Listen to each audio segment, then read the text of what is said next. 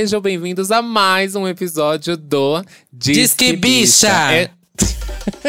Com licença, por favor.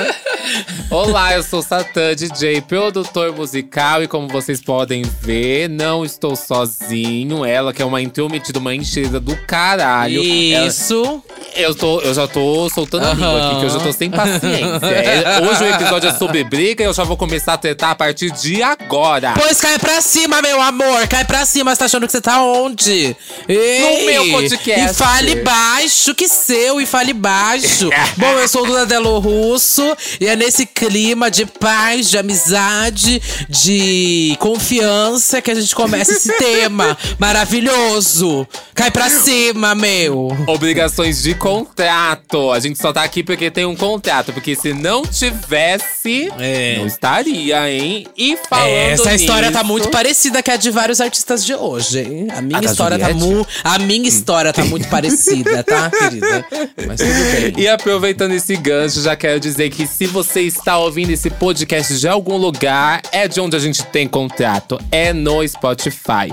Aproveita que você tá na plataforma, coloca lá pra seguir o podcast. Também ativa o sininho para você receber notificações toda vez sair um episódio novo. É a melhor forma de você saber e não ficar cobrando a gente na DM que ainda não saiu o episódio, é meio-dia, viu? Eita, Além que passiva-agressiva! Além disso, tem como você dar nota pro podcast. Você não vai dar uma, você não vai dar duas, três ou quatro. Você vai dar cinco, que a gente tá merecendo, viu? Estamos entregando aí semanalmente até episódios extras, igual teve aí na, na última semana. Então deixa cinco estrelas, que isso vai ajudar muito o podcast aí pra frente. E a gente vê se a gente traz a Jennifer Prioli novamente, né? Tomara que não. É, seguindo aqui, então, você também pode ser mais do que um fã. Pode ser um apoiador, querida. Venha fazer parte do nosso apoia-se e acompanhar aqui as gravações em tempo ao vivo, saber quem são os convidados antes de todo mundo, os temas e ainda tem a nossa parceria maravilhosa com a Bipopzinha. Ela envia ainda uma camiseta e um super kit para vocês aí do seu artista preferido, se estiver no catálogo dele, se não estiver, uhum. tenho certeza que algum que você gosta tá lá na Bipopzinha porque tem os melhores produtos aí de cultura pop. Então vamos pro tema de hoje? Isso, mas não esquece de seguir o podcast no Instagram e no Twitter, arroba Disquibicha, e lá vai ter um card para você comentar esse episódio de hoje e também sobre os próximos, ou algo que você quer ver, ouvir, alguém que você quer que não esteja aqui. Mas sim, bora lá, amiga. Nossa, você quer mais alguma coisa? Um suquinho? Aí, se um você puder me trazer um café pix. enquanto. Você quer, você quer fazer o café pra mim enquanto eu introduzo o tema, por favor? Obrigado, amor, obrigado. Pode introduzir. Bom, é de praxe ver os artistas soltando aí indiretas no Twitter pras gravadoras, seja por causa de uma música que foi descartada, um boicote aí de um lançamento, uma pressão para gravar mais músicas, clipes ou até um feat que ninguém tava afim de fazer. Mas no fim acabou sendo obrigado e fez e tá lá lançado, né, o babado. E hoje a gente vai contar cinco histórias que envolvem brigas entre cantores e as suas gravadoras. Isso aí, gente. E para falar sobre todos esses babados, essas brigas, chamamos uma pessoa mais pacífica, né? Vocês viram que aqui o ritmo já tá pesado, já tá. já tá. Já baixou aqui o clima, realmente. Eu e Satã, a gente traz esse negócio já para outro lado, pra briga entre gays. E aí, então, vou precisar de uma pessoa pra apaziguar isso. E aí, eu chamei hum. ela, Anderson Vieira, que já é de uh! casa, já participou milhões de vezes aqui. Ele já é uma pessoa que, quando quando vê minha mensagem no WhatsApp, ele já. Eu vejo online, ele vê uma mensagem minha, já baixa o online. Já não tá mais online. Quando chega aquele olá. Que é convite pro podcast. Ele já sabe o que que é. Mas olá, amiga. Seja bem-vinda. E aí? Olá, pessoal. Boa tarde, bom dia, boa noite, seja lá a hora que você estiver ouvindo esse podcast. Estou muito feliz de estar aqui de volta, porque agora, depois dessa introdução longuíssima, anunciando aí os apoiadores, anunciando o contrato com o Spotify, anunciando isso e aquilo, uhum. eu acho uhum. que o convite a partir de agora é pago, né? Eu acho que agora deve ter cachê pra participar. É o quê? É o quê? Ué, esse mexão todo, esse mexão todo aí no, no Não dá nenhum Você sempre foi pago pra estar aqui. Você sempre foi pago pra estar aqui, Anderson. E foi aumentando, viu? São coisas que o público não fica sabendo. Você começou querendo só 100 reais, aí foi mudando, aí do nada foi pra 500. Eu falei, tá, tudo Agora é bem. 1.500. Vou pagar. Aí, então, o aí agora ela tá em 1.500. E assim, eu Não. passei já, mas aí você fica atenta, tá? Porque tá uma nota pra esperar em 60 dias, fica atenta. Vai cair uma hora ou outra, tá? Ah, tá bom, então. Então, fica tranquila, tá? Tá Meus bom, qualquer advogados coisa, tão- gente, qualquer coisa eu isso. faço ou qualquer coisa agora que já tá registrado aqui, podemos fazer o exposed da Duda Isso. caloteira, né? Eu acho que tá, eu acho que a Duda já se Isso. safou de muito calote, já sal, já se safou de muito exposed de conta que ela não paga. E vou continuar Hum. me safando. É babado, porque eu já fiquei sabendo que ela tá devendo pra todo mundo que passou por esse podcast. E É. se juntar você e a Jennifer Priori e fizer um vídeo, o tanto de base fan hate que vai cair pra cima dela, cai a conta. Ai, e sabe quem se safou também? Quem? Tome Motola, gente. Vou começar então aqui os Eita, grandes o gancho. babados. Olha o gancho os é da gata. né? Co-host, ela é co-host. né? É, profissional, querida. Vamos começar então hoje falando sobre artistas que tiveram aí brigas com as suas gravadoras e desencadearam aí em grandes barracos, né, gente? Além daquele nosso episódio clássico que a gente tem sobre brigas aí, tretas na música, eu acho que a gente precisava um específico para é, artistas e gravadoras, né? Porque a gente veio de uma época, a gente que eu falo aqui, nós três idosas, né? Viemos de uma época onde tinha essa 18 proximidade. anos, Mona. Vocês, querida, vocês. Não vem com essa cara de twink com 30 anos, não. Oxe, eu acabei de comprar o meu sour, respeita meus 18. eu não tô entendendo essa briga, eu, eu, eu tô muito novinha, ainda não tenho nem Exato. Olivia Rodrigo, rainha do pop. Existe alguém maior que ela hoje em dia? Não tem. Bom, Didi Mocó, vamos crescer, vai. Então, o babado é. Muitos é, artistas tinham essa prospecção, ainda tem, né? Querendo ou não, de se filiar a gravadoras, tanto para distribuição do seu trabalho, publicidade. Antigamente também a distribuição que a gente fala até mídia física, né? Tinha muito dessa relação. E a gente sabe que hoje em dia isso foi se quebrando, tem outros artistas aí formando, li- liberando as coisas de forma independente, ou tendo uma carreira consolidada de forma independente, ou enfim, nem prosperando uma gravadora, né? Só acho que ainda, ainda é muito importante, né? Porque eu acho que às vezes. Sim. Hoje em dia o pessoal eh, parece que não faz mais sentido, né? Porque a gente se apega muito ao formato de antigamente. Mas até hoje em dia mesmo, né? Tipo. É que eu acho que quando a gente for começando a exemplificar os casos, vai ficando mais claro porque é que uma gravadora é tão importante. Que, tipo, nos meus vídeos mesmo, quando eu olho os comentários, sempre tem alguém perguntando, gente, mas por que, que alguém precisa de uma gravadora hoje em dia e tudo mais? Uhum. Eu acho que quando a gente for entrando nos casos, vai ficando. Pode ser que fique um pouco mais claro essa relação e por que ela é tão importante hoje em dia, até agora. Porque, sei lá, às vezes o artista ele tem a voz, ele tem um talento, ele sabe produzir, ele sabe fazer tudo. Só que ele não tem um dinheiro para bancar um clipe. Como é que. Da onde é que vai sair essa renda, né, para fazer tudo isso? Sim. Não é mais. Tudo bem, hoje em dia não tem mais distribuição de CDs e tudo mais, mas tem uma infinidade de coisa que de algum lugar o dinheiro precisa vir para fazer o negócio acontecer. Tem um caso bem interessante do TLC, não sei se a gente vai chegar neles, mas lá pelo meio a gente comenta que daí a gente dá. oh, sai logo aqui da introdução. É, inclusive, até isso que você acabou de falar, eu vi muito ressurgindo essa discussão, por essa semana, inclusive, é, pela saída da Luísa Sonza, da gravadora dela, inclusive. Aí todo mundo Aham. ficou. Será que Luísa Sonza vai pra uma gravadora? Não vai? Qual a importância de uma gravadora atualmente, né? E, e também assim embaixo que você falou. Eu dei esse discurso, mas eu também acho que ainda existem algumas obrigações, importâncias, talvez cuidar dos milhões de diversos contratos que existem também, sabe? Então, ainda se faz necessário, às vezes, talvez não uma gravadora, mas talvez um escritório que vai cuidar da distribuição, de tudo, enfim. E que pode não ser chamado de gravadora, como alguns artistas, artistas atuais têm. Sim, a gente tem o termo mais usado hoje como distribuidora, né? Até porque se faz a distribuição das plataformas. E a gente tem diversos outros tipos de submissão, como são no, nas playlists, que tem é, selos que dominam diversas playlists gigantescas e que eles assinam pra poder submeter nisso, né? Acho que tem muitas formas hoje em dia, É. mas vai aí. Tem muitos artistas até que hoje em dia tem um selo para próprio. distribuição e aí faz parte de uma agência de publicidade para publicidade e aí se separa isso, sabe? Isso se estende até coisas que vai até além do óbvio que a gente nem imagina, como por exemplo, é, vincular música em um comercial de TV. Tipo, Sim. ou, o- a gente sabe que a licença para um uso comercial desse, desse tamanho é gigantesca.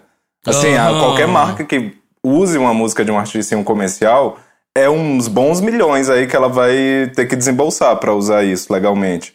E daí, tipo, até essas fontes de lucro é algo que se gera muito dinheiro em cima, só que não é só da forma comercial, ah, tá tocando no rádio, tocando, fazendo streams e tudo mais. Tem tanta coisa aí por trás que, enfim, eu, hein? Mas vamos Até aqui tacar o balada, pau. menina, a gente pagava. é. Até na balada, a balada que eu trabalhava, a gente pagava pra fazer uma certa quantidade de músicas pra tocar durante o ECAD, mês. é. né? É, o ECAD chama. ECAD, babado, querida. Eu já paguei ECAD até uma vez pra tocar num lugar. Mas enfim, vamos lá. Porque senão a gente nunca vai começar o babado aqui. Acho que a gente tem que começar com uma grande treta que envolveu Michael Jackson versus a Sony versus Tommy Motola, né? Acho que Tommy Motola, o Tommy Motola encabeçou toda a briga aí de- do Michael Jackson com a Sony, né? Então bora lá. Primeiro que teve o álbum aí do Michael Jackson em 2001, Invisible. Ele que é, leva toda essa treta. Esse álbum foi um álbum que demorou bastante tempo pra ser produzido, demorou cerca de uns dois anos. E nesse período do tempo foi muito dinheiro investido pra conseguir produzir esse disco. E é, para sair esse disco, ocorreram algumas, várias brigas que vão aí é, desencadeando nessa, nessa big treta aí do Michael com a Sony. Primeiro porque o Michael queria lançar primeiro como single Unbreakable. Só que a gravadora queria que fosse lançado You Rock My World.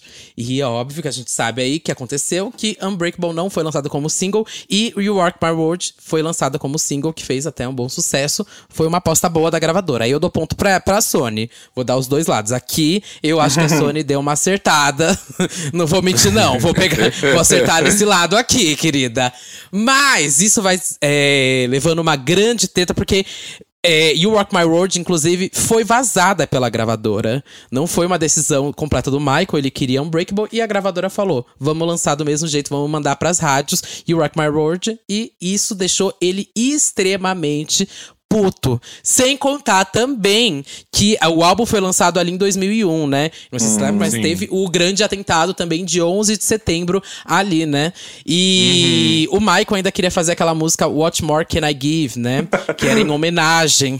Vixe, tipo, você eu não gostou do meu que per- inglês? Eu agora quase que perguntava. Em que mês foi o 11 de setembro? porque eu ia perguntar pelo lançamento do calendário, né? Ah, é porque também pode ter o mês e Aí ia perguntar em que mês foi. Mas é, esse também, esse foi um grande ponto, né? Porque o Michael é, tinha ali a- uma vontade de fazer essa música, queria ter todos os lucros ali é, direcionado para as vítimas do atentado que aconteceu ali em 2001, né? Do 11 de setembro. E a Sony, obviamente, não queria isso, já que ela não ia conseguir receber esses lucros e ia bater muito com a divulgação do disco, né? Então, como que a gente vai divulgar um disco, sendo que você vai estar divulgando uma música que não vai ter dando lucro nenhum pra gravadora? Enfim, essa foi uma big treta. E o disco ainda, o Michael tinha divulgado que ia ter participação de várias e várias pessoas, como Julia Iglesias, Celine Dion, Luiz Miguel, Mariah Carey, Ricky Martin, e afim, Shakira, Laura Pazini, ia ter uma galera, sabe? Anitta. Ia Mas NSYNC, foi barrado. né? Ia Ia, ter. NSYNC. Uhum. Foi barradíssimo de ser lançado. E isso também deixou o Michael extremamente puto. E aí que vai sucedendo também as vários boicotes à divulgação do álbum Invincible também. A Sony se recusava a pagar contas que tinham, como a do clipe, também a Sony se recusou a pagar. E o disco ele teve uma a um alto investimento, né? Um dos discos que mais teve investimento até hoje. Ele teve cerca de 15 milhões de, de dólares de investimento. E isso também é, não teve uma grande volta aí de lucro que a Sony esperava logo de imediato.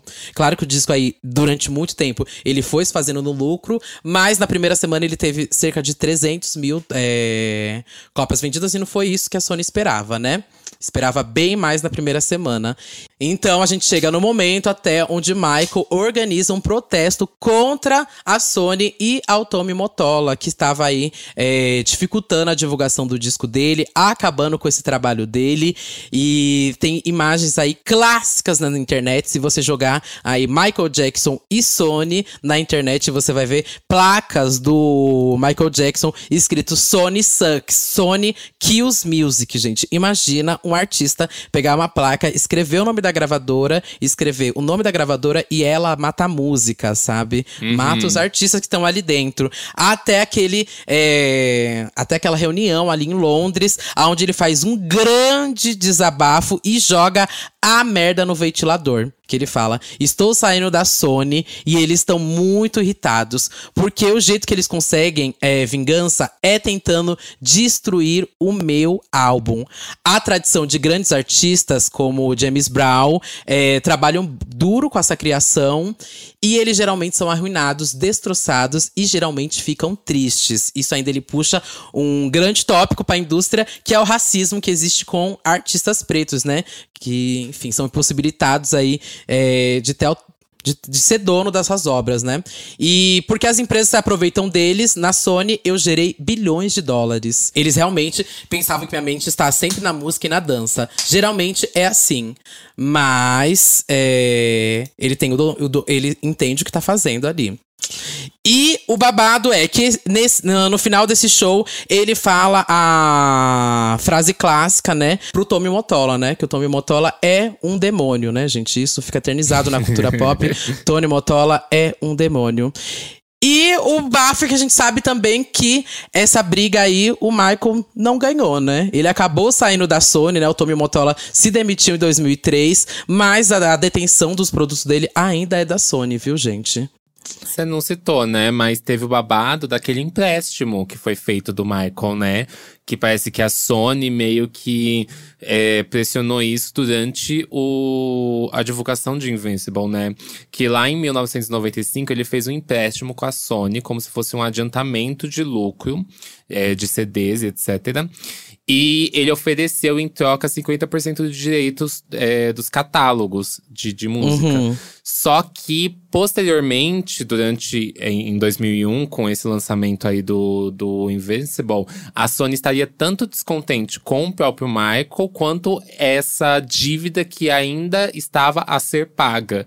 Então uhum. foi meio que um, um, um, aglomerado de tudo, sabe? Que eles Sim. resolveram descontar em cima do Michael Jackson. É, o Tommy Motola, inclusive, ele tem altas tretas aí com a Mariah Carey. Muita gente é, já deve saber. Né? É, e fez um inferno na vida dela. Inclusive, nessa época, o Michael também sai a público para confirmar todos os abusos aí do Tommy Motola. E isso é, também dificulta, a gente sabe, que depois de 2003, é, muitos trabalhos aí do Michael foram meio que boicotados pela própria gravadora, né? E ele não conseguiu ter mais o destaque que ele tinha na indústria. Uhum. Até a morte dele ali, a gente teve um um grande declínio dele ali.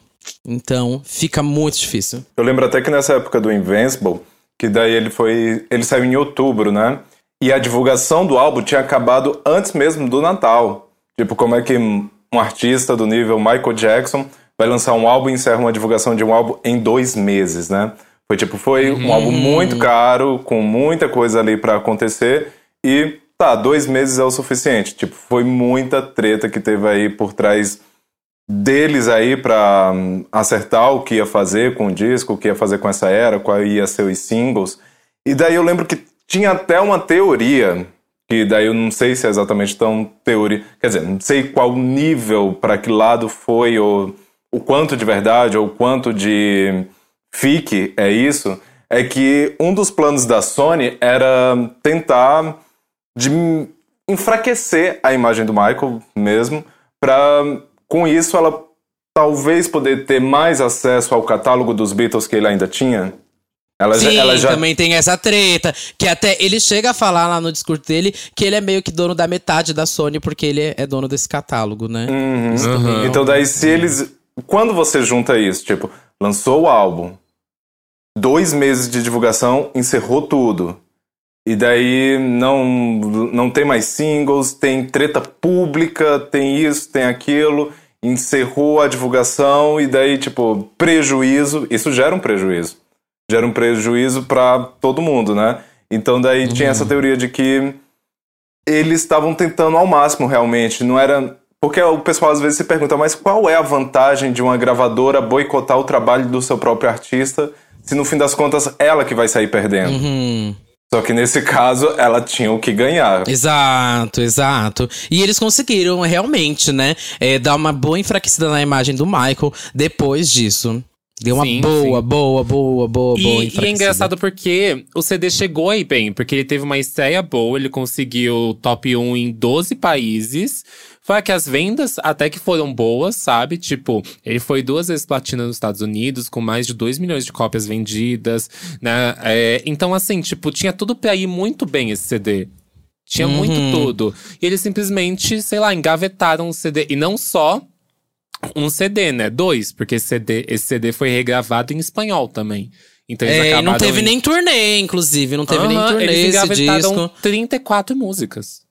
Uhum. Assim. E a Sony é, Music, ela ainda é detentora aí dos direitos de distribuição de música do Michael. Inclusive, eles pagaram aí 250 milhões aqui em 2019. Eu sei que eles têm mais, se eu não me engano, sete anos aí de direito. Não sei se vão renovar depois, como que vai ser.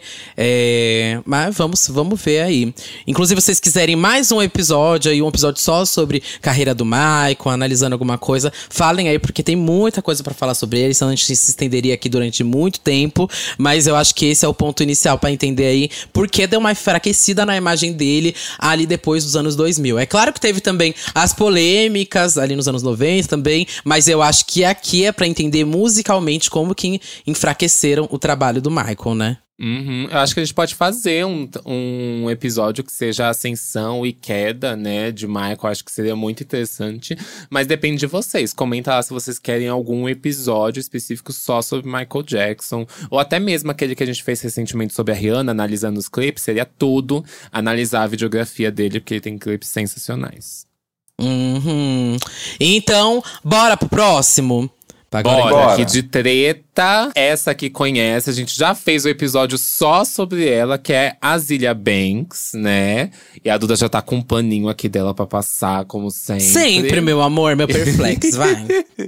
Bom, a Zilia, vocês sabem que é uma artista bem polêmica, porque ela tem briga com metade do mundo. E esses problemas se estendem até mesmo por trás da carreira dela. Por exemplo, seu primeiro contrato assinado lá em 2009, ainda quando ela se chamava Miss Banks, né? Com a ah. XL Recordings. Ele foi rompido no mesmo ano que ela assinou, porque ela teve é, conflitos aí de ideias com o empresário.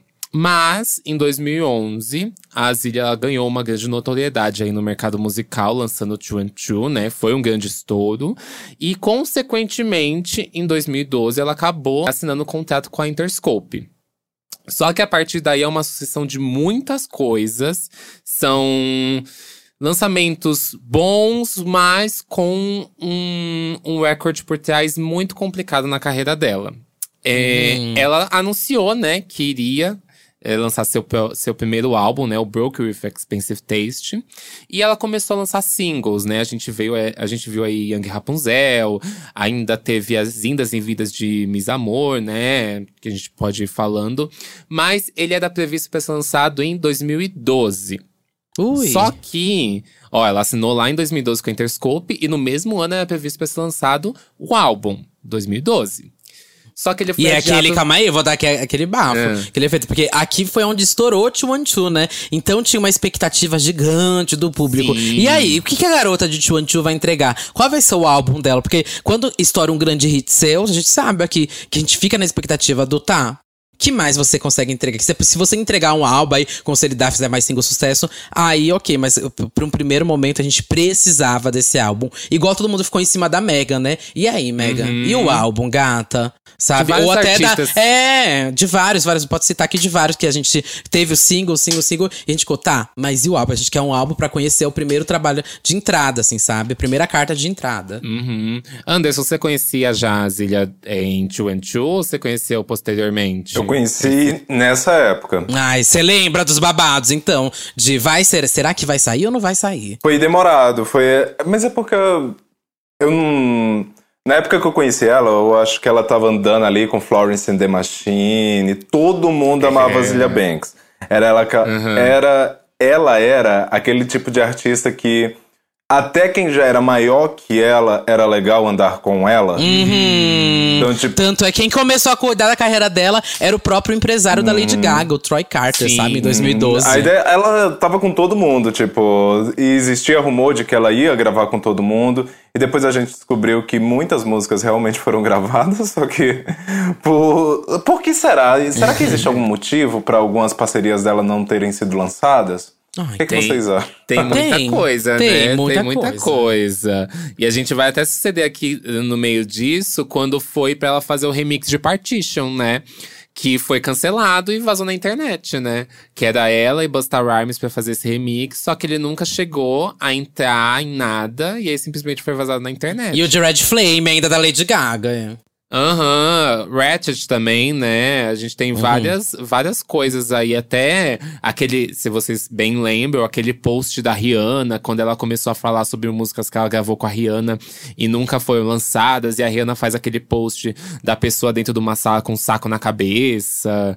É, tem muita Vaza o né? número de uma da outra. Ai, meu Deus, essa, essa treta é icônica, mas pode A Larissa aí. Manoela, a É. Larissa Manoela no telefone, que Uhum. falando que roubaram o chip dela, foi literalmente isso. Mas, bem, a gente tá lá em 2012, quando era pre- previsto o lançamento, ele foi adiado para fevereiro de 2013. Acontece que, durante esse tempo aí, é, existe um calendário de lançamentos. E Miss Amor, ele era pra ser o primeiro single Uhum. do álbum. Só que a gravadora não queria que fosse esse o primeiro single. Então, ficou aí numa briga interna em que foi cancelado esse lançamento e foi colocado Young Rapunzel.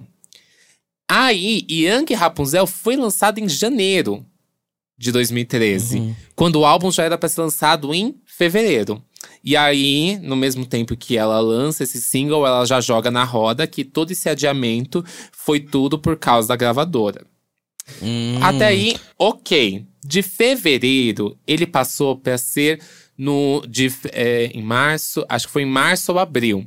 Acontece que os lançamentos que sucedem ali da Zilha começam a atrasar. No meio de tudo isso, todos os lançamentos dela começam assim. É de dois meses, aí vai pra três meses e, e esse álbum não sai. Eu lembro muito bem da, nessa época de ver muitas entrevistas que perguntavam: E aí, Azília, e seu álbum? E ela, Seu tá álbum." pronto. E seu álbum? Tá pronto. E aí, quando a gente vai saber quando vai estar aí no ar? Gente, tá pronto. Era, é meio, era meio assim, sabe? É, então, o que não falta é casos, né? De artistas que estão com o álbum pronto, que todo mundo fica, e aí? E o álbum? E o álbum? E o álbum?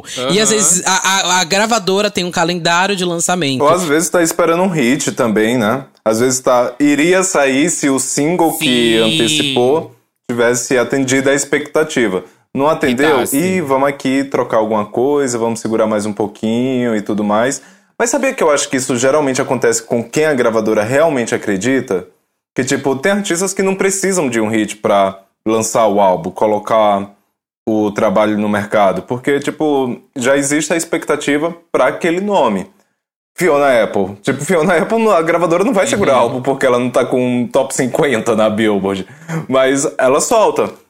Agora eu acho que isso acontece mais quando a própria gravadora tá com. tem a esperança de que aquela pessoa se torne muito grande, sabe?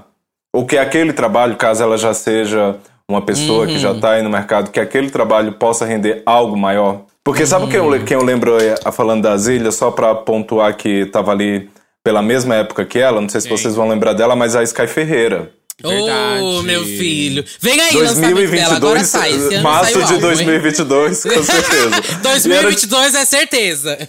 Ela, Well, ela vai voltar, era- ela vai voltar. E era um esquema meio parecido com esse da Zilha, né? Em questão de gravadora. Tipo, toda hora o álbum tava pronto, nunca saía. O dela eu já não sei o que é, mas o. Bom, Sim. vamos concluir o da Zilha, porque o da Sky também tem um rolê aí bem. Bem peculiar no dela. Só que o, o da que eu acho que influenciou muito foi literalmente as brigas que ela teve. Porque no meio disso tudo, parecia que tava É. tudo orquestrado pra ser o ano da Zilha, né? Parecia que a gravadora estava investindo nisso. Porque além de ter esse cronograma de lançamentos da Zilha próprio do álbum, ela tinha outras parcerias que já estavam gravadas, como a gente acabou de falar. E como foi esse exemplo que eu dei de Partition, que tinha uma data de lançamento e simplesmente foi cancelado. E aí, ao invés de ser lançado em 2013, ele foi adiado para 2014, começo de 2014, só que em 14 rolaram outros diversos adiamentos. E ele acabou sendo adiado, se não me engano, para março de 2014, até que a Zilia disse no Twitter, foi lá no Twitter, e ela postou que se ele não fosse lançado até tal data, ela ia vazar o álbum na internet. Ah, eu lembro disso. Nossa, isso foi babado quando ela Isso falou isso. Eu lembro muito bem do tweet. Foi assim, tipo. Eu estou expondo a gravadora assim nesse nível. Ou vocês lançam meu álbum. Eu fiquei assim na minha cabeça. Você realmente pode fazer isso? Será que você pode? Porque isso tem o direito da música, né, menina? É babado. Não podia, Não é é. E aí, isso me lembra até caso da Charlie XX, né? Que já vazou diversas músicas dela mesma, né? Porque não foram lançadas. Aí, ó, a gente vai falando de casos e tem muitos outros que se refletem assim Ah, e são é. bem parecidos. A própria Zília vazou a versão dela. Ela que vazou a versão de dela com a Gaga. Porque não podia sair, foi ela que foi Não, lá eu e lembro que ela vazou o, um- na época que tava pegando, ou na Qual? época que tava bombando muito, ela vazou a de Harlem Shake. Porque, tipo, Harlem Shake não tem vocal, né? Sim. Harlem Shake- Ai, sim! É, Harlem Shake É não tem tudo, vocal. ai, e daí é eles tudo. iam lançar. Amo. Tinha a versão, e daí iam lançar uma versão com vocais com ela. Só que daí veio viral, né? Veio É um aquela remix, coisa né? toda. Harlem Shake aconteceu por si só. E daí pediram pra segurar. E eu lembro dos dois discutindo assim online, né? A Zília falando que ia lançar e ele. Acho que ele tweetou pedindo pra não fazer isso. Aí daí ela foi lá e soltou. É que ela é um pouco desaforada também, né? Tipo, ela também, ela também procura, né? É, é bem eu aí. acho também. Não tem medo de processo. Qualquer coisa me processa, eu vou de shortinhos lá de, é, Aham. depor. Não, a, a prova disso é a própria mixtape, né? Que ela pegou o beat de produtor e falou assim: eu vou lançar isso aqui como uma mixtape. Foda-se você. O produtor foi lá, processou ela, deu em nada no final. Ela é Não, doida. eu né? acho É doida. muito legal. assim, Doidinha, eu doidinha também sou muito fã da Zilli. Eu, uma das coisas que eu mais gosto dela é justamente essa autenticidade, essa coisa transparente, essa coisa de, tipo, não esconder, tipo, ó, tá acontecendo isso e é por causa disso.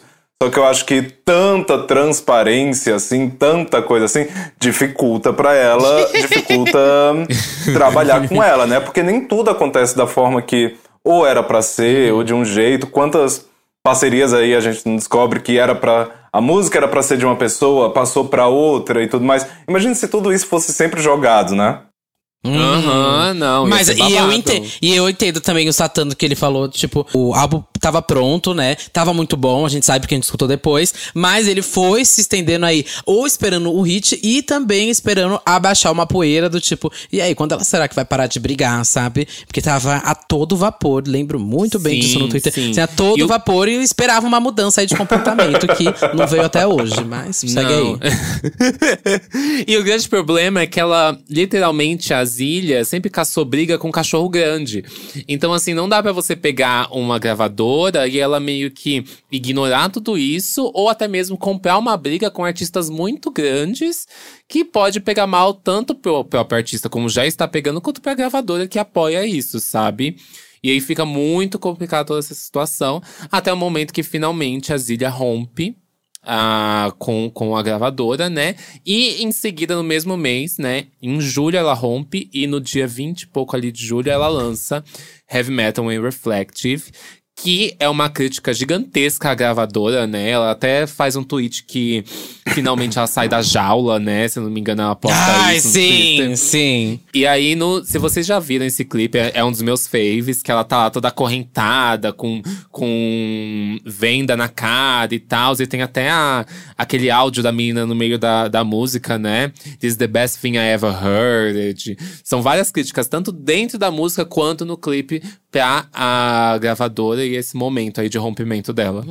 Sabe que eu lembrei que você falou que Miss Amor, né? Foi a escolhida pra ser o primeiro single do Broke With E nunca Expensive foi. Tastes. Não, por quê? Porque ela já até falou isso no Twitter, que a gravadora não queria que fosse Miss Amor e socaram a TM Jen, né? Com o Pharrell.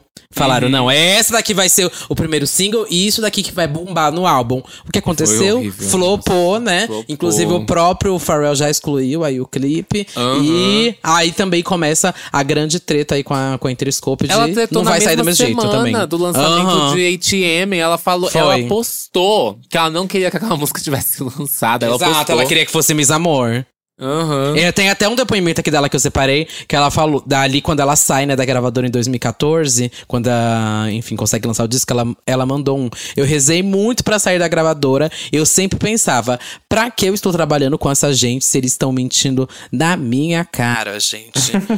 e teve ainda, pós isso ainda também, a Zília também já falou que ela não recebeu o lucro que ela deveria receber pelo Broke with Spencer Ai, tem esse né? babado, né? Tem esse babado. O álbum, ele ganhou mais ou menos uns 2 milhões de streams ali nessa época que saiu a notícia. Só que ela só recebeu um cheque de 15 mil dólares. Ou seja, ela, é, ela ainda afirma que roubaram todos os dinheiros dela também. Tem Aham. esse bafo. Até que hoje em dia ela tem uma gravadora, meio que um selo próprio de distribuição dela. E a briga não acaba aí, né? Porque ela entra em outra gravadora, a You One, em 2018. que tem grandes nomes, como DJ Khaled, In Vogue, Lil Aham. Kim e etc. Mas também nessa gravadora, ela sai e sai também tretada, né? E sai também falando poucos e muitos aí sobre a gravadora, né? Até separei aqui também o que ela falou da U1. A U1 tecnicamente lançou Moving Up e, Tre Trees Island, sem a papelada oficial dos contratos. Na verdade, eu paguei os produtores é, com o meu dinheiro e eles realmente quiseram ser escrotos. Eles podem processar a gravadora por lançar seu master sem permissão. Enfim, ela tretou nas três gravadoras que ela entrou, gente. Na XL, na Interscope e na U1. E eu acho que se ela entrar em outra, ela treta em outra também, viu? Que é pra manter o legado.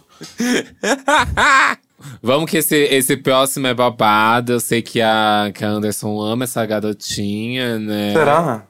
É local de fala dela. É local de fala dela. A gente vai pra essa garota assim pra também dar uma limpada agora de imagem minha, né? Já que eu defendi demais aqui Zília. E também me colocar como, gente, já vou avisando logo do começo. Estou do lado da loirinha nessa treta, tá? Vamos lá. Ó! Não, mas eu acho que. Eu acho que até quem não gosta da Taylor, eu acho que. Não entendi você falar isso. Não, tô falando. Essa é uma treta assim tão. não, agora que a gente já introduziu que é Taylor Swift, eu acho que até quem. Até quem não gosta da Taylor, tipo, não, não tem muito lados pra correr aqui.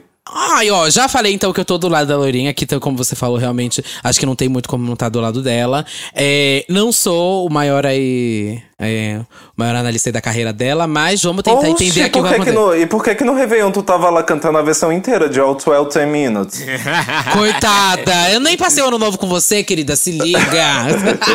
Duda Delo Russo, É ou. Duda Delo Delo. Quando tocou Outwell na playlist da Duda, todo mundo ficou assim, o quê? Na minha playlist. Para de plantar fake news, viu, Larissa? Ai, querida, o Lari Vision aí, viu? Por favor, hein, querida?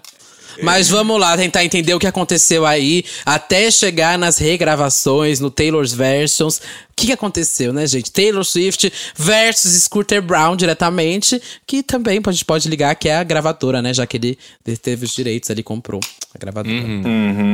Não, assim, de cabeça, é, antes do grande dia, eu lembro que os dois já não se bicavam desde a época do Vou Expor Ela.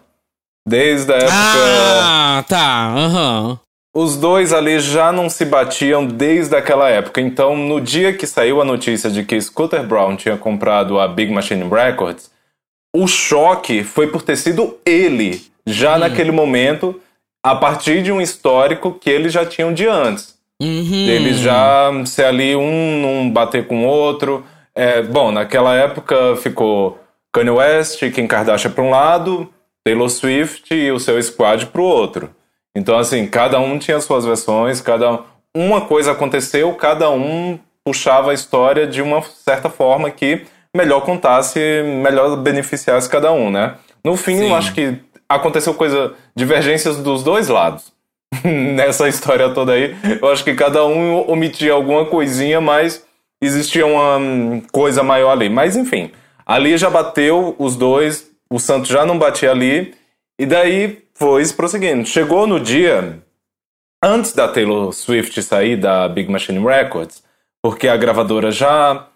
Bom, a gravadora estava se mantendo a base dela. Quando você é um único artista que mantém Uhum. toda uma gravadora, não tem o que você tá fazendo ali, né? Exato. Você pode ter mais oportunidades, você pode talvez ter mais liberdade, enfim, você não tem para que você tá sustentando ali aquela aquele selo só com o seu trabalho. Mas faz lançar daí seu na- selo, né? É. E daí o que ia acontecer era foi oferecido para Taylor a princípio que ela comprasse as masters dela. Só que na época o que foi oferecido para ela é que ela poderia comprar a master, as masters de cada álbum à medida que ela lançasse um novo. Ou seja, Então, por nem ia ficar presa nesse lugar pra sempre. Exato. ela já tinha lançado sete álbuns. Então, daí, quando ela lançasse o oitavo, ela poderia comparar. Foi sete ou foi seis? Bom, agora esqueci. Mas. Seis. Ela lançou é, seis pela, pela gravadora. foi seis, né? É, o Lover já foi por outro. É, então, quando ela lançasse, por exemplo, o Lover, ela poderia ter os direitos de comprar as masters do debut. Uhum. Quando ela lançasse o Folklore, ela poderia ter os direitos de comprar as masters do Fearless. E assim por diante. Ou seja, ela ainda ter que do... ela ia ter que dobrar o período dela lá, ia ter que dobrar a discografia dela para poder ter a master de tudo. Então, tipo, não fazia sentido para ela e daí ela ficou OK em ir e deixar as masters aí para o que fosse acontecer, o que ninguém imaginava, o que ela não imaginava e eu realmente acredito que ela não imaginava era que fosse ser justamente Scooter Brawl a pessoa que ia comprar isso. Aham. E daí foi lá, comprou e tudo mais, e deu aí toda essa treta. Mas assim, com a gravadora dela, foi mais ou menos isso que aconteceu. A partir do momento que Scooter Brawl entra na jogada e tem direito ao catálogo dela, às masters dela, daí vira uma outra coisa. Vira uma outra treta, porque a gente sabe muito bem é, que sucedeu isso, que até saiu aquela carta é aberta, né, da Taylor, que É, acho que esse é o grande ponto. Esse é o grande ponto aonde ela joga também a merda no ventilador. Sim. E assim, vamos tentar explicar um pouco de direito autoral, mas é muito complicado, principalmente lá fora. Lá fora é muito, muito, muito complicado. A gente tem artista até hoje aí lutando por direito de música e não consegue, sabe? Mesmo ele sendo o intérprete da música. O que literalmente, às vezes, nesse caso, se ela não fosse compositora, ela teria perdido tudo. Qualquer coisa que ela tivesse. O intérprete ele conta muito pouco na música. Porém, o fato da Taylor ser compositora do próprio trabalho dela foi o que ajudou muito a ela é, poder regravar e até mesmo continuar recebendo em relação a todas as músicas que ela já lançou. Assim, quando você lança um trabalho aí na mídia, etc., todo mundo ganha porcentagens de tudo que esse trabalho, todo mundo que está envolvido, né? Ganha porcentagem de tudo em que esse trabalho é, é postado, veiculado, etc. Desde propaganda até é, qualquer coisa em plataforma de stream. Como a Taylor é, não possuía os direitos, porém ela era compositora, ela recebeu porcentagens, continua recebendo até hoje, né? De porcentagens de tudo que o material dela, que ela perdeu, foi veiculado. Então ela continuou recebendo dinheiro em relação a isso. Porém, ela não tinha autorização para utilizar esse trabalho.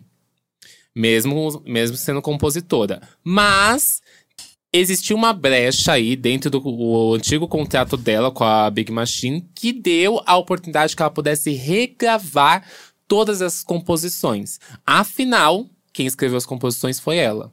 Então. Mas com é horrível brecha- falar isso, né? Deu a oportunidade Aham. dela gravar, dela regravar tudo. Ai, que horror. Sim, sim. E o pior é que se ela não tivesse sido compositora, se não tivesse ali assinado como composição, ela não ia poder regravar.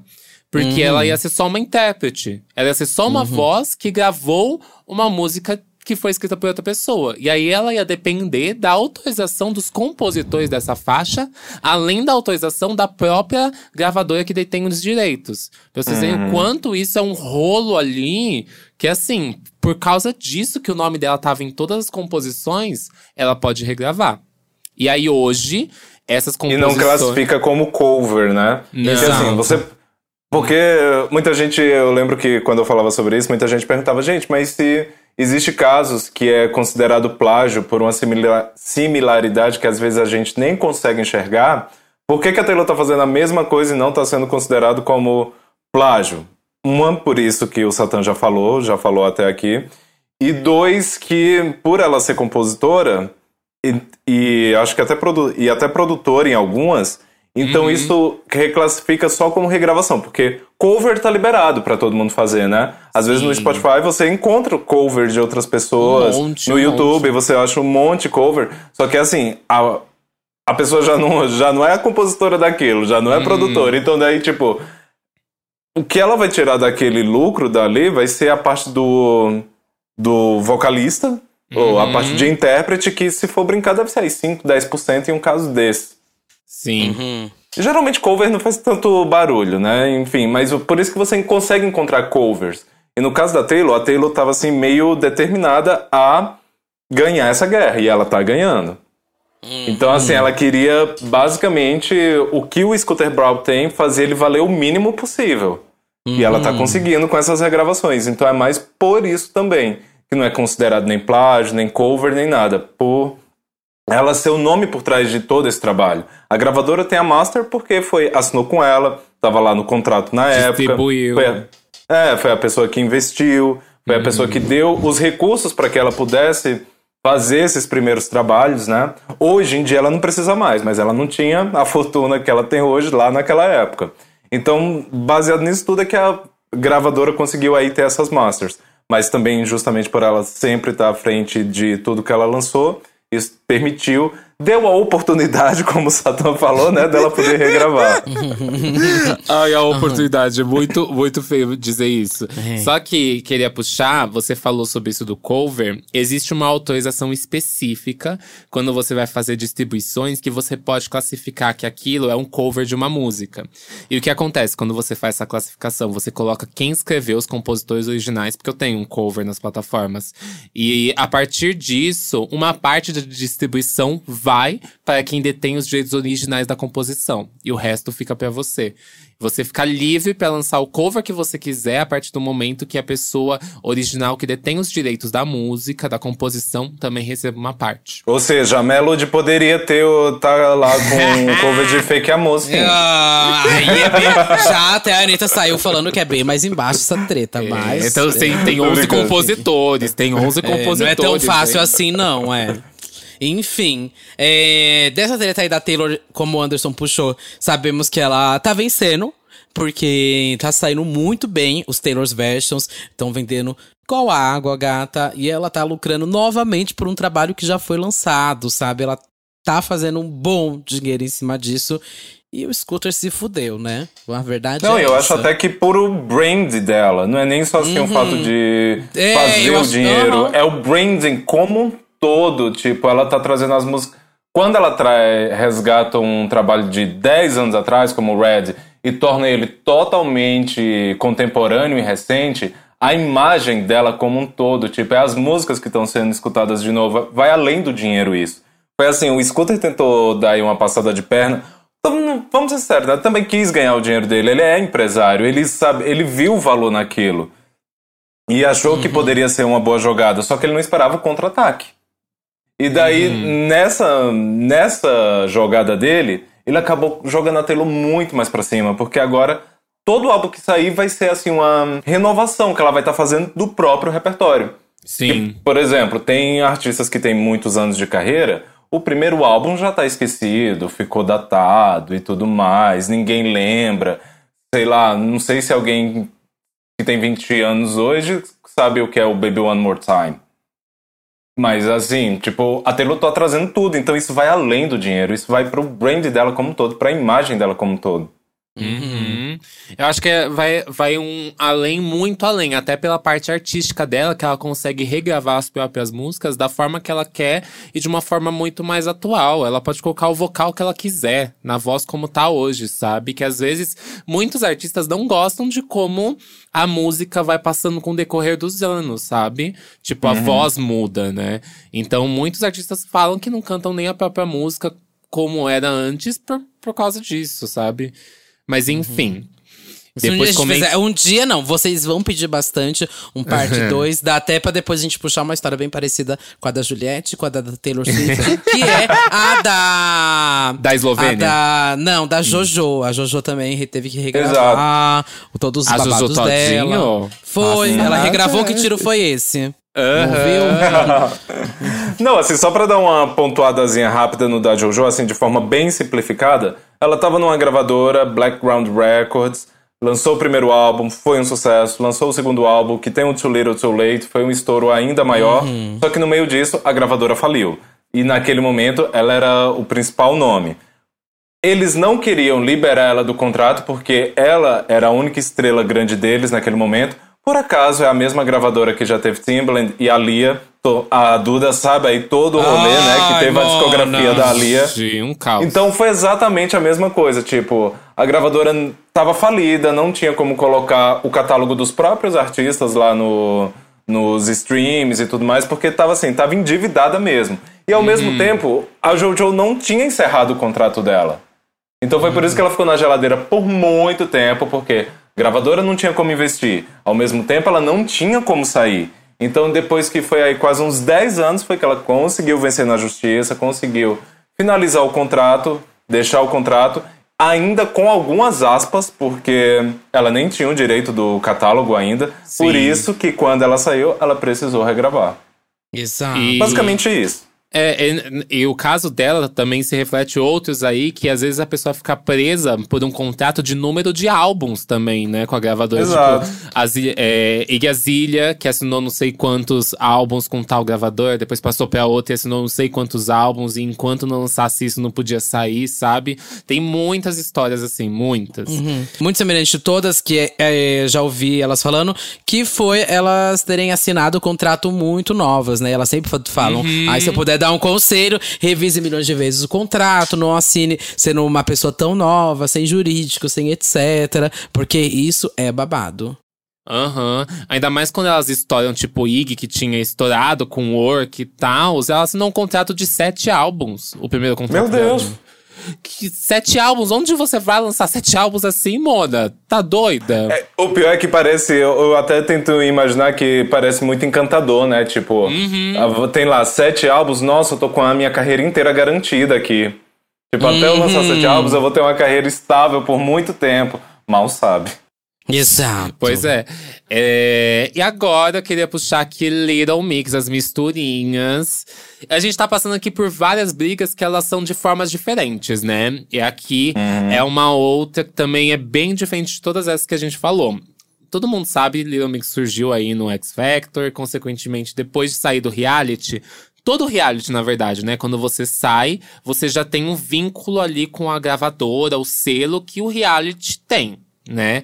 É, isso não é toda, desde a- mas. uhum. não, mas tipo, isso é desde American Idol, você já sai ali com meio que tudo que você fizer vai ser por aquele selo, sabe? Assim Já que tá você tudo sai. incluso numa franquia só, né? Aham, o programa, o contrato, a- o pós-carreira, tá tudo ali dentro do mesmo esquema. Sim, mesmo que Lê-se, você ou não- escute isso como você entra direto para a gaveta, tá, gente? É, é. Vamos lá. É bem isso. Se você não ganha ou não tem uma boa repercussão, você vai ser meio que engavetado ali. E por lá mesmo, pela Cycle Music, né? Cycle Entertainment, né? Que é o selo do próprio é, Simon Cowell. O Little Mix lançou muita coisa. Desde o primeiro álbum até o LM5. E aí, no meio disso tudo, tem muita coisa. Inclusive, elas assinaram com a Columbia Records, né? Junto com a Cycle. E temos aí dois pareceres, né? Tanto das meninas quanto do, do Simon. Mas, segundo Simon, a decisão de rompimento do contrato partiu dele, sendo o motivo final uma briga que eles tiveram por causa de Woman Like Me. Que foi uma música que ele alega que eles nem queriam fazer o lançamento disso. Só que, é, durante essa entrevista que ele fala sobre isso, ele disse que as meninas é, pensavam mais em si mesmas do que nos próprios membros por trás do grupo, sabe? Produção e etc. E ainda dizendo que eles não tinham essa pretensão de lançar o Woman Like Me, que teve toda uma situação por trás de quem detém os direitos de composição, etc. da música. Além disso, puxando um, um, background, eu não sei se vocês lembram, mas as meninas tiveram um grande track record aí de featurings, principalmente com rappers.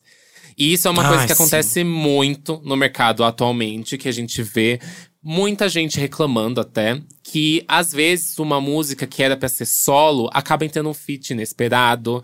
Às vezes um, uma música, ela após o lançamento dela, se lança uma versão com remix com algum rapper, que é para ir bem nos charts. E parece que a gravadora não acreditava que algumas músicas tivessem seu próprio impulsionamento, mesmo sendo só as meninas.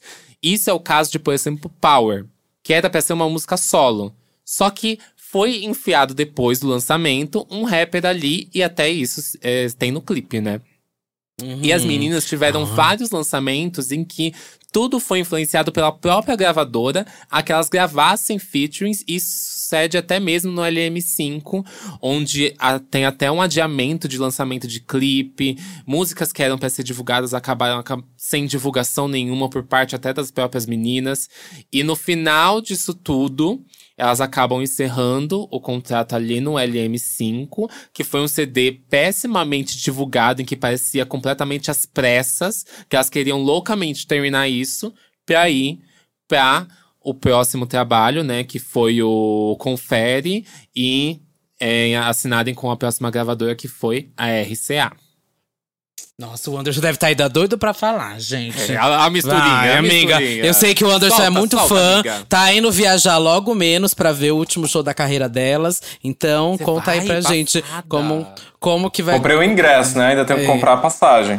Você, como fã, amiga, como que foi ah. é, ver essas tretas aí com a gravadora e quando ela enfiava esses feats e tudo mais? É aquilo, é só do LM5 não foi nem que elas finalizaram depois do lançamento do álbum.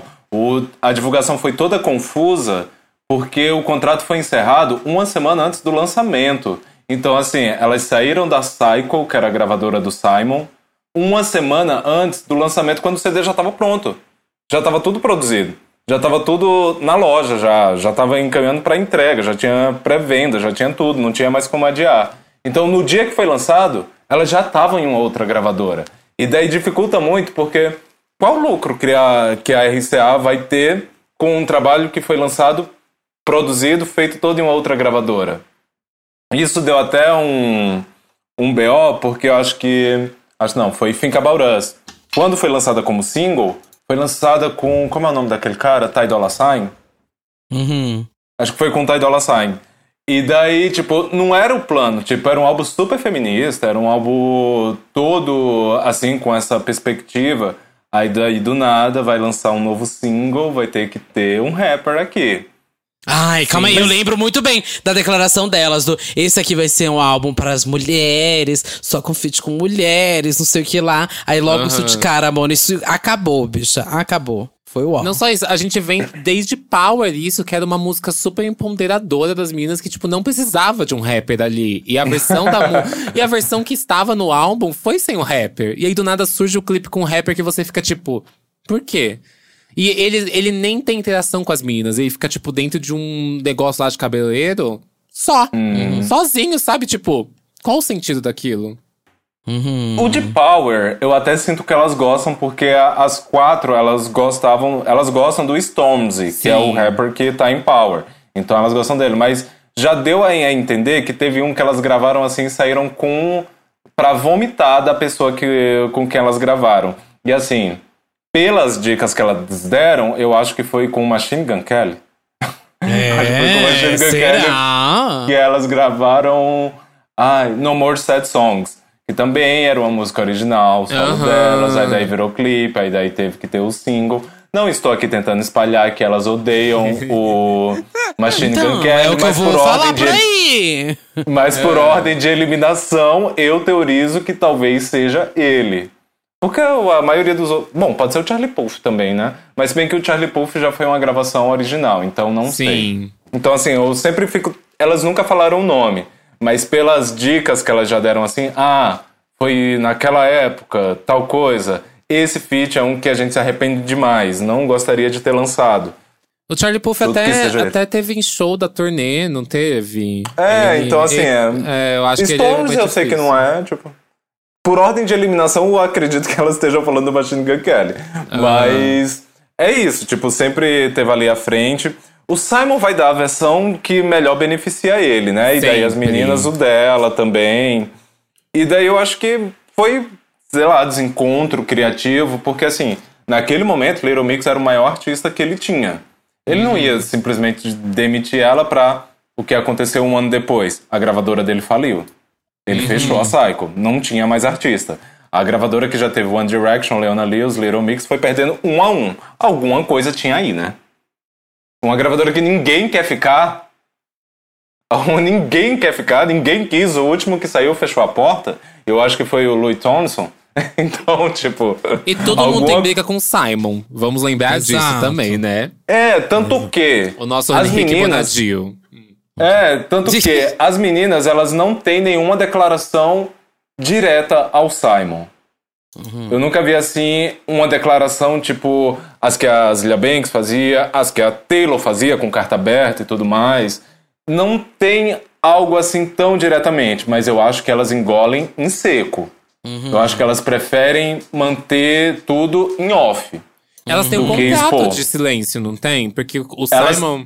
É, o Simon disse que ele não poderia falar sobre esse assunto. Então eu acredito que elas têm um contrato de silêncio sobre, sobre esse babado.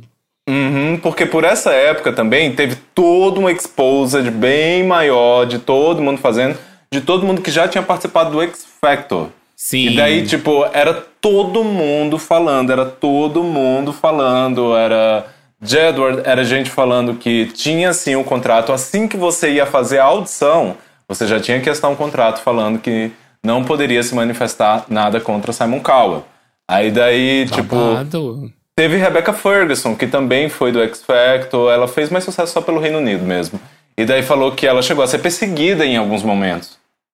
Na casa dela, que ela, teve que, que ela teve que se mudar pra França. Que, tipo, não era uma conversa comum sobre o que você vai gravar, sobre o que você vai apresentar. Era conversas humilhantes mesmo. Que assim, às vezes a gente até pensa que eles falam assim, né? Oi, querida.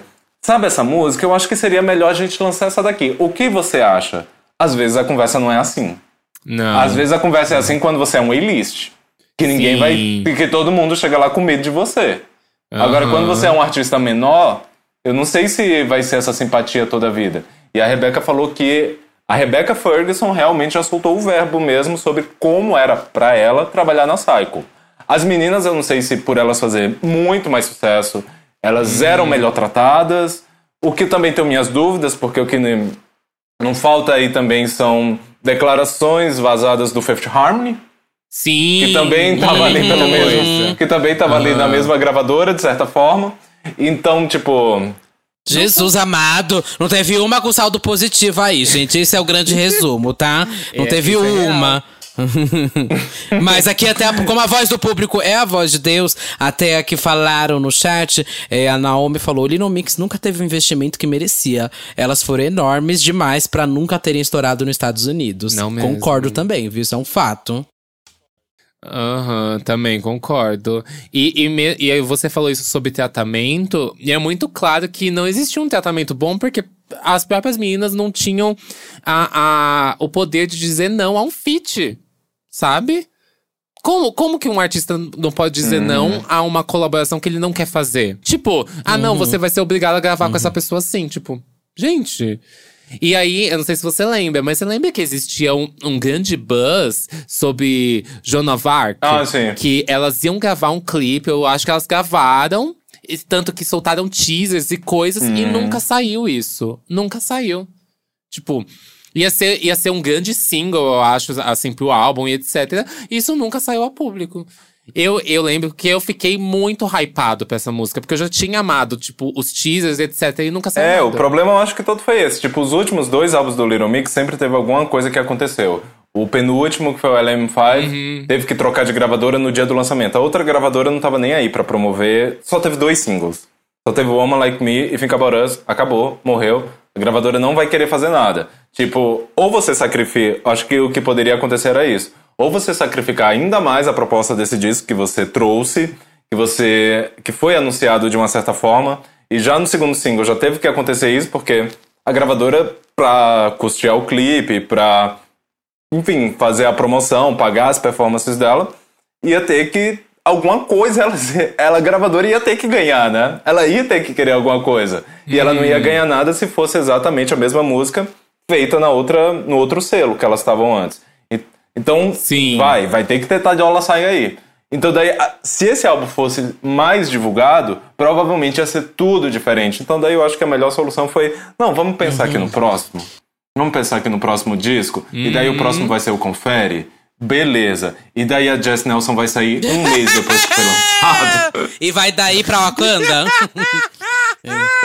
Não, é babado. E, daí, e, e, assim, tipo, uh tudo nesses últimos dois álbuns, tudo aconteceu em algum momento. Aham. Uh -huh. e, e, é engraçado porque até saiu o clipe de Strip pra o LM5, só que foi um clipe assim que não foi divulgado, praticamente. Uhum. Ele foi lançado e, e, completamente ignorado. E em seguida as meninas começaram, tipo, sei lá, lançar lyric video de Think About Us, é, versão de clipe normal, versão de clipe vertical, coisas assim, tipo, uma atrás da outra, sem nem ter tempo de respiro. Eu acho que era filmagenzinhas que ia ser usada na turnê, alguma coisinha, aquele material Uhum.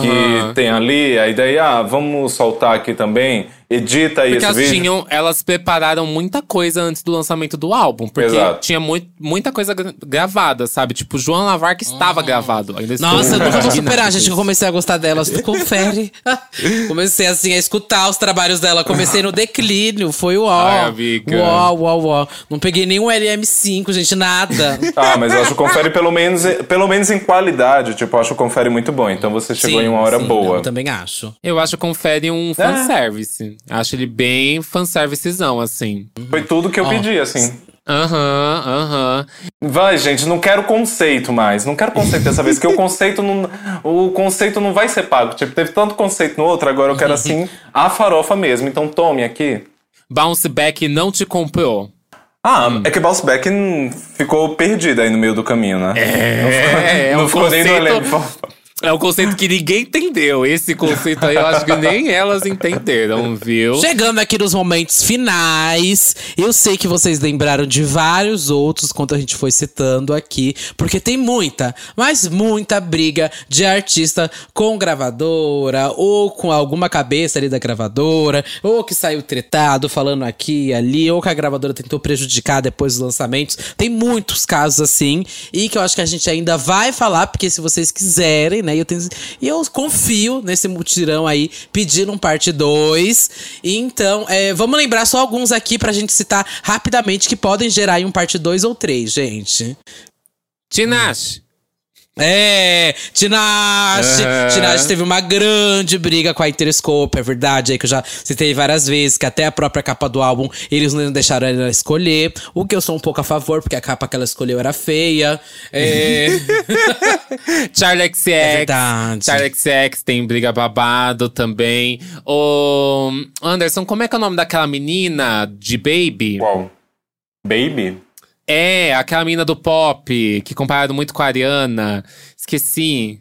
Madison Beer. Isso, ela tem uma, ela tem uma treta babada também com gravadora, hum. né? O Kanye West uhum. tem uma treta gigante, ah, né? Com todo mundo, Não, né? mas Vai se fuder, hein, gente? Você olha pro artista e pergunta: Você ama a sua gravadora? Eu duvido. É. Dizer assim, amo. Adoro. Amo. Acho incrível. Eu acho que os que não falaram que não gostam é porque ninguém perguntou. não, mas tem, é que tem alguns que o negócio fica um pouco mais complicado mesmo. Tipo, Doja Cat. Nossa, a gata tá nossa. cansada. Ela tá Exausta. cansada do Dr. Luke. Mas ela tem que seguir. A Mega Thee Stallion também. Tipo, uhum. a, a Mega tá numa situação tão ruim que a Doja, pelo menos, mal ou ruim, a carreira dela tá indo. A da Mega, a gravadora quer a todo custo cortar todas as oportunidades dela. Então, assim, eu acho que a Mega tá numa situação ainda pior é um boicote, né? É um boicote. A gente teve também Eu, eu sempre puxando elas aqui, né? A Nicole, quando lançou o Big Fat Lie, tem umas coisinhas aí babado por trás desse álbum, que ele foi largado assim de qualquer jeito. Ah, tem até dó dessa menina, que nada dá certo na Tem a vida da Jojo dela. que a gente pode falar com vários detalhes aí também. Falaram A aqui do? Justin, é, Todinho, amor. Justin Bieber. Enfim, tem até exemplos nacionais também. Se vocês quiserem, comenta. Alexa. Alexa. Ui. Alexa. Alexa, cara. Tem um, tem aquele que eu falei da Sky Ferreira, é muito bom, Uhum. que daí tem toda uma. Quer dizer, não é toda uma teoria. Ela mesma já falou que a gravadora dela, né, que era Capitol Records, ela pegava ela, não investia no material dela, ela chegava lá, mostrava a ideia da música, como seria o clipe e tudo mais, e eles pegavam tudo e jogava para uma outra cantora. E assim, ela Passado. descrevia assim, tudo em muitos detalhes. E daí os FBIs, né, encontraram um clipe. Assim, é todo um todo o conceito que era da. Todo o conceito artístico que a Sky levava para Capitol Records, eles pegavam, achavam que aquilo não era não ia funcionar com ela e pegava todas as ideias que ela levava e passava para outra pessoa. E daí essa pessoa é a House. Hum, de, acor- de acordo com de acordo com o que foi ligado. Não tô dizendo aqui que a House copiava as coisas da Tá, Tá da falando Sky. sim. Tá falando sim. Não, eu falei que era House por... Não, eu falei que era House porque assim, quando juntaram tudo que a Sky falou que era pra ser dela e tinha assim print a print tudo que a Sky nunca falou da que foi a House. Mas ela falou uma outra garota da minha gravadora. A House era da mesma gravadora dela. As ideias que a Sky punha, era você encontrava assim, sem precisar procurar muito nos clipes da House. Então daí, tipo, será que era verdade mesmo? Porque assim, óbvio, House nunca vai falar isso. Fãs da House vai falar que a Sky é, é como é que qual é a palavra que eles usam? Injustiçada? Não, não, pra atacar. Não sei, amiga, eu posso estar falando. Vai falar que ela é invejosa, vai falar que ela tá mentindo e tudo mais. Mas é aquilo, tipo, a Sky ficou na geladeira por muito tempo E se mantém. ela tinha bastante originalidade. Se mantém aí sem lançar nada, né, gente? Vamos falar a verdade. É. É. Então daí tem todo esse rolê que assim, será o rolê da Sky com a gravadora dela? Não sei se é verdade, também não vou dizer que é mentira, mas tipo, é o, a treta dela com a Capitol era muito grande por causa disso. Além deles não permitir os lançamentos dela, eles pegavam tudo que ela levava de ideia de conceito, de trabalho e passavam pra teoricamente pra House. Não vou aqui me comprometer a falar que a House é copiada. tá? Falou. Tá falando sim! Tá falando sim! Amigo, tem até aquele babado. Até porque, de- assim, é aquela coisa. Eu não sei se a House tinha conhecimento. Esse é o ponto, na verdade. Disse que sim. Não tô entendendo porque você tá indo agora contra o que você mesmo disse. Óbvio que eu tenho que sabonetar aqui em algum momento. Óbvio que eu tenho que sabonetar do. Ah, atacou uma mulher negra. Ó, você que lide com essa, com essa briga depois, hein? Eu que não vou lidar com isso, não, viu? não, mas eu sei que todo, todo fã da House deve ter aí a noção disso e todo fã da Sky também deve saber essa história. É que os fãs da House devem ser mais, né? Mas tem, É. todo esse, tem toda essa treta aí, essa. Não é uma Quantos treta fãs entre as duas, Sky porque. tem? Em atividade, em atividade é menor, amiga. Mas eu tô, eu tô nessa fanbase, gente. Toquei esses dias, Everything's Embarrassing na balada. Foi tudo, tá? Enfim, e eu só quis dar esse exemplo que, tipo, às vezes a treta não é nem sobre investimento, não é nem sobre uma coisa ou outra. Tipo, cada um vai ter uma briga de, das mais diferentes formas. Uhum. A gente pode citar até, como eu falei, Iggy Azalea, é, Cristina Aguilera, que inclusive sempre nega que tem uma briga com a gravadora, só que foi aí engavetada, colocada na geladeira durante muito tempo. Featurings que foram, tipo, iam sair, nunca saíram, sabe? Falta de investimento no próprio trabalho. Nossa, tem tanta coisa, tanta coisa aí que a gente pode falar, mas depende de vocês. Então deixem os comentários lá de que artistas vocês querem que a gente faça, e vocês querem que a gente faça uma próxima vez, e se vocês querem que seja o Anderson. Se Falem que Anderson não. Volte. Falem que não. É. É. Ó, a gente tá com quantas estrelas? A gente tá com quantas estrelas lá Não, não no- vou fazer mais meta Spotify? nenhuma, não. Vou fazer meta Vai nenhuma, sim, fazer uma meta aqui. O Anderson volta aqui nesse podcast de graça. De graça, que já foi pago muito dinheiro pra ela, se bater 3 mil estrelinhas. Bom, Olha gente, lá. vamos tirando as estrelas, hein? É... Anderson, aonde a galera pode te encontrar? Fala pra gente quais são suas redes sociais, qual, qual é o seu canal do YouTube, conta pra galera. Pode denunciar. Exato. Vocês podem me denunciar no arroba AndersonRBS, Twitter, Instagram e TikTok. Canal no YouTube, Anderson Vieira. É, o que, que mais? Qual é aquelas redes que a Duda tem? Ela não OnlyFans, qual é o Até OnlyFans? esqueci. Ela faz, ela faz. É, Não Qual que é o seu OnlyFans, querida? Conta pra gente.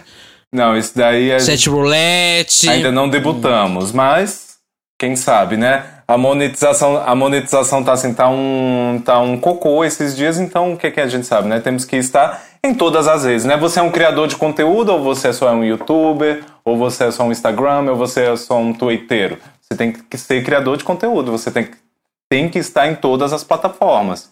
Então, qualquer hora a gente vai fazer o debut no OnlyFans também. Oh, vem aí, vem aí, atingindo todos os públicos. É, acabou com o YouTube, já numa mesma cartada, disse que vai. Por isso eu vi aquela mensagem, Anderson. Vamos fazer uma parceria? É sobre isso, né? Bom, vamos deixar pra lá, vou deixar pra lá, vou deixar pra lá. vai cagar em você, Mas viu? vai Vai cagar em você, amiga. É melhor tu É. correr. Enfim, gente. E então, vamos lá que ler os comentários da última edição, que foi o analisando a videografia da Rihanna, né, gente? E não foi dos comerciais, hein, gente? Não foi. É, inclusive, esse episódio foi tudo. Muitos de vocês gostaram que a gente tava aqui falando bem da Rihanna e não falando mal do Rated R, né? E eu vou ler o comentário aqui do arroba Passos de Peixes. Eu ia amar se tivesse dado tempo pra falar dos feats da Rihanna. O meu favorito é Princess of China com Coldplay. O clipe é breve. Ai, mas é um brega que eu gosto, esse que clipe. Eu gosto. Eu gosto. É, eu também, eu também gosto. Eu gosto dos looks. Eu gosto dos looks. É, inclusive, acho que as fanbases vão morrer esperando o feat dela com a Beyoncé e com a Gaga, né? Assim, eu acho que a fanbase vai morrer esperando música nova. é isso que eu acho. Mas assim, gente, esse quadro eu acho que não tem como a gente fazer feat das pessoas, porque é muito clipe. Só a Rihanna aí ia ser babado. A gente analisou. Quantos clipes? 30, 37 clipes, uma coisa Imagina assim. um da Nicki Minaj. Vixe, Maria! Ia ser um dia de episódio, Mona. Um dia Meu de episódio, e olha lá. É. O próximo comentário aqui do Ezequi Ezequielme. Eu amei esse episódio, lembro quando o clipe de Work era pra ser totalmente diferente, mas por algum motivo foi descartado. Eu lembro quando ela estava no Canadá com um cavalo cheio é, de logo da Louis Vuitton. Pesquisei pra vocês verem, seria um clipe bem conceito. Ui. Ai, o arroba ronsilva.art comentou aqui. Gente, Who's That Chick teve duas versões do clipe, porque na época houve patrocínio da Doritos. Eu lembro disso, que você comprava o Doritos da Rihanna e tinha um código pra você entrar no site e ver o show ao vivo. Acho que era dia e noite o conceito dos clipes. Acho que tinha um cara colorido e outro mais, Era. mais, mais escuro, Aham. mais à noite. É o da- Day Version e Night Version, né? E aí ele diz aqui: com a venda de embalagens especiais que tinham a foto da Rihanna e um código que dava acesso a uma das duas versões. Inclusive venderam no Brasil também, então o dinheiro pra fazer veio daí. E pensar que a gata gastou grana, que só nos clipes Dark da era Rated R, cujo trabalho aconteceu depois de toda a barra que ela passou na vida pessoal, para o clipe com o Chroma de Root Boy ser o que hitou. A música foi o único primeiro lugar dessa era. E também já ri muito com as amigas da imensa participação vocal do Justin Timberlake no clipe e na música Rehab. Lembro de que quando vi esse clipe pela primeira vez, eu fiquei passadíssima. Amei o episódio, relembrei disso tudo ouvindo vocês e já torço pra rolar mais falando de clipes de outras grandes artistas, principalmente da Madonna. Seria tudo um da Madonna. Nossa, três horas de episódio também, hein? E a gente fez até a brincadeira do será que Rihanna vem para o rock, para o Lollapalooza? E olha aí, gente, tem E fofoca vai que vem, é. Tem fofoca que vem, tem lista de pedidos aí de comida e tudo, viu, querida? Eu quero bater esse AG1 com a Rihanna, gente, aí no Lola. Vou estar procurando o stand de comida dela. Vai ser tudo. E temos, amiga. Temos, querida, temos. Quais são suas redes sociais, por favor? é arroba Satan Music em qualquer rede social, S4TAN. Você encontra minhas músicas aqui no Spotify e em todas as plataformas de streaming, mas principalmente meus mixes, remixes e mashups lá no meu SoundCloud e no YouTube. Quais são as suas? Eu sou Lula Delo Russo, com dois L's, dois S, duas balas, um rosto, um corpo, um olhar, uma crítica, uma visão, uma opinião, uma perna, uma bunda, um pé. Eu tô no Twitter, Facebook, Fotolog, Flagão, MySpace, Meninos Online, Irmãos Dotados, Reality dos Irmãos Dotados. Eu também estou no Serasa, devendo Renner, Rachuelo, Marisa, Casas Bahia, C&A, Magazine Luiza, Ponto Frio e muito mais. Eu também tô no podcast Santíssima Trindade das Perucas, no Big Big Brasil. Tem até uma produção minha, botando pra tremer. E e, é nessa que eu vou. Um beijo, Lorelai Fox. Bicho, nem não aproveitou a semana do consumidor para pagar as contas, não? Cuida da sua vida. Oh. Um beijo, gente. beijo, gente. Obrigado, Anderson. Até semana que vem. Obrigado, Anderson. Até semana Até que vem. Até ano que vem, né? Que eu só volto aqui próximo ano. tá. O próximo contrato, só quando Exato. renovar. Ai, coitada. Beijo. Tchau.